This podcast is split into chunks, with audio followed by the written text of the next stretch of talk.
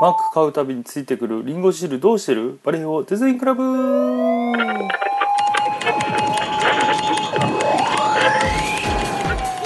はいどうもどうも、えー、バレーボールデザインクラブ始まりました。えー、っとですね、えー、今週は、えー、何かとバタバタしておりまして、えっと、仕事とか、えーまあ、プライベートでもですね、えー、バタバタしてましてなんとか週末を迎えれたわけなんですけどもおそらくまあいろいろあってゴールデンウィークは仕事かな？うんみたいな。多分まあ子供たちを、えー、公園連れてたりとか、えー、まあそういうことはすると思うんですけど基本多分そうですね仕事はなくならないかなと。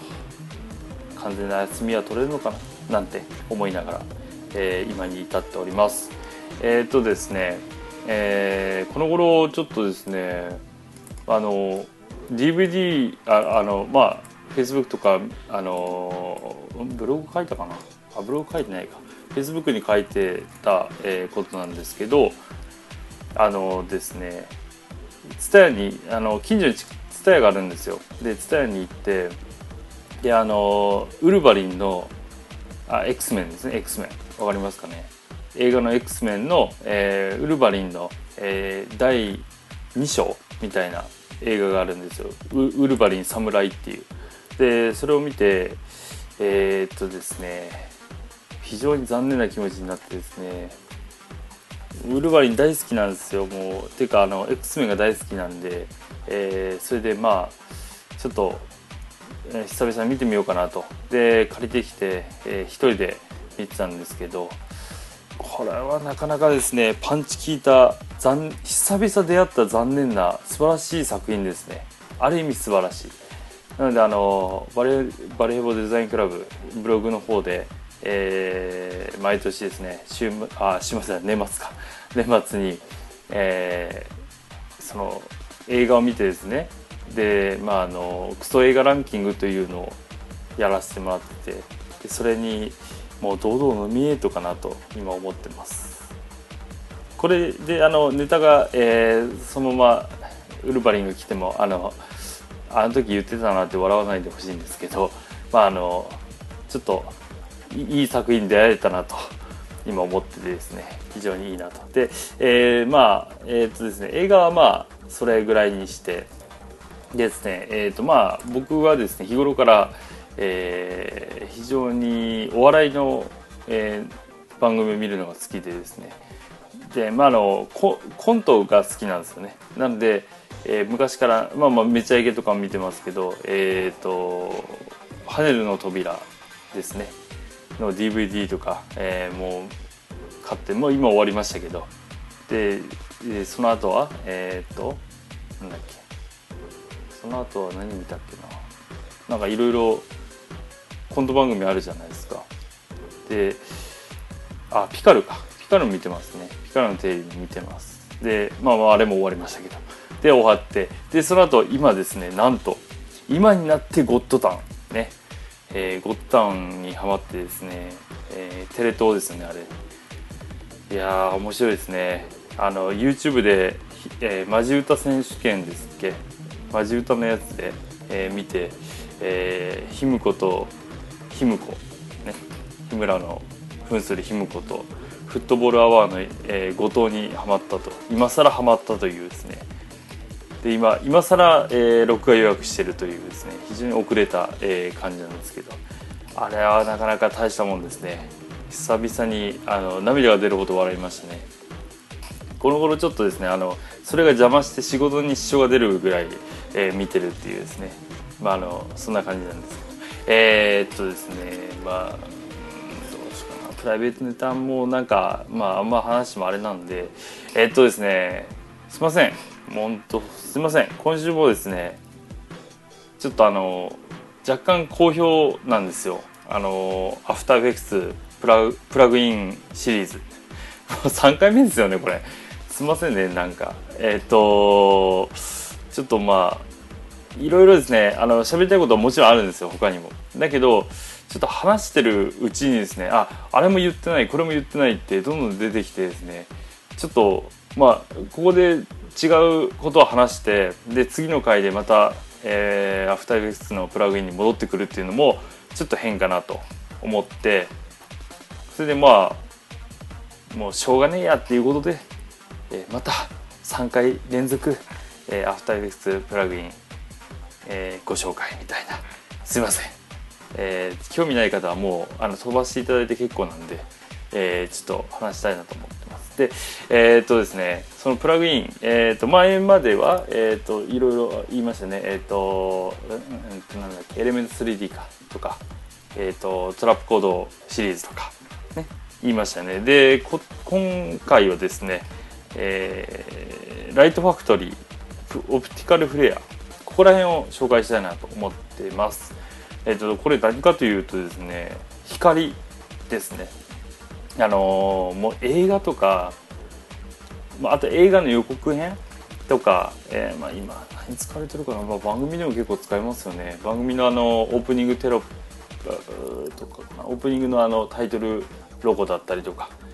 モーションのモーションタイトルとか結構使われると思うんですけど、えー、まああの決めの時にロゴが出てきて決めの時に反射の反射光がパッとこう光ってでその反射光自体が移動するみたいな、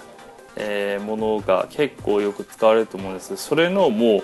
超本格版というか映画でもよく使われてるんですねこのプラグイン自体が。なのでちょっとそれについて話したいなと思うんですよね。で、えーと、ライトファクトリーとオプティカルフレアってこの2つがだいたいどっちか使われてるっていう感じですかね。えー、あのー、これをですねぜひご紹介したいと思ってるんですけどちょっと CM に入るんで。ではでは。カタカタの日本語ですいませんカカニアキタイのですがわかりますかこの先のカバンのところですか Thank you very much. その目印の看板作りました紙、ウェブ、映像のスカイプラントデザイン。洗練されたデザイン常識を凌駕する企画。すべてのクリエイターよ。ここに集え。D の deino.jp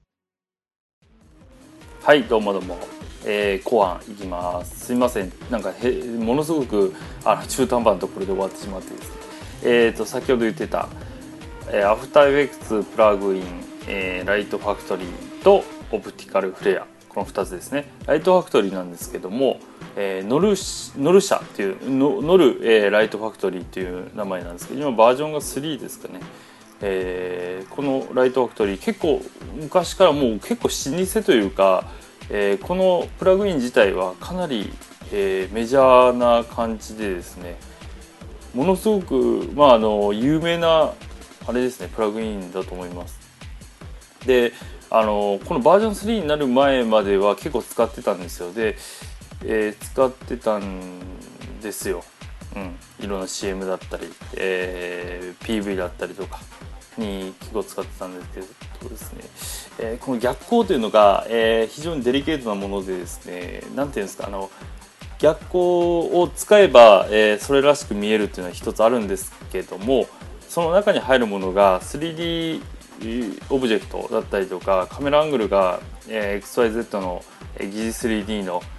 え推移をする場合にそれについてこれなかったりするんですよね。で手付けでやった場合は結構違和感が出るのでなかなかうん難しい部分があってですねそこで悩んでたところに出てきたのがオプティカルフレア。ね。えー、これがですねなかなか大したもんでですね僕は正直今あのライトファクトリーはものすごく有名なんですけども個人的にはオプティカルフレアの方があの表現力的には上かなと勝手に思ってます。これ勝手にね。あのあのあんまりあの言うとあれなのでお互いもう両方とも高いあのプラグインなのでですねインストールしてる人が怒っちゃうかなということもあるので、えー、このオプティカルフレアが僕個人的には好き好きっていう感じですね。えーフラッシュバック毎回言ってますが、えーフラッシュバックという、えサイトがありますのでそこの方で見ていただくと分かるんですけどもそこに結構あのサンプルが出てまして、まあ、このプラグインを使うとこんな風にできますよみたいな感じでですね。載ってますのでぜひ見ていただきたいんですけどもここにオプティカルフレアってあるんですよ。でこれがですねあの逆光ただの逆光ではなくえーっとですねなんなんていうかな、えーっとオブジェクトを前前に置いてで後ろからこう照らすような、えーライトの設定をしたのに、えちゃんとその、えーななんていうのフフレア、えー光が漏れてる感じ。そのオブジェクトの、えー左右だったり上下だったりから光が漏れてるもの自体がちゃんとそのオブジェクトの前まで到達するような、えー表現ができると、えー例えばライトファクトリーでそれをやってしまうとそのオブジェクトの形できっちり光が抜けてしまってまあある意味なんかこう不自然な感じになっちゃうんですよね。うん、からかなり自然になんかうんわざと大げさに光を入れたい時にもう本当映画だったりとか、えー予告編だったりでよく使われるもので、えー大げさに光を入れたい時にはこれを使った方がいいんじゃないかなと思います。うん、でですね初めから入ってるプリセットの数ももう半端じゃなくものすごい数入ってるんですよ。であのその一覧もですねフラッシュバックの方で、えー見れますので見ていただいたら分かるんですけどもあのあなんかこんなやつ見たことあるみたいなのが結構出てます。うん、でまああの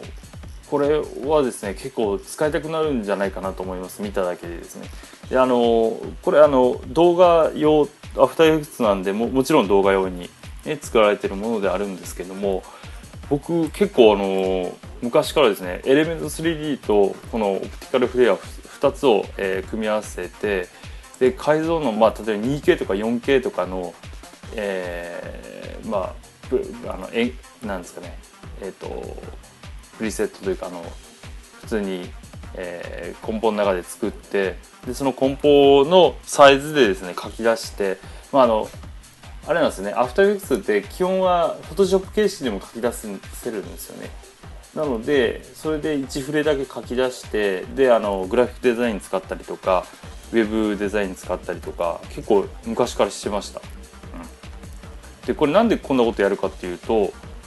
ォトショップでですねやれば簡単そうに思えるんですけどこの逆光の表現だったりとかこの 3D,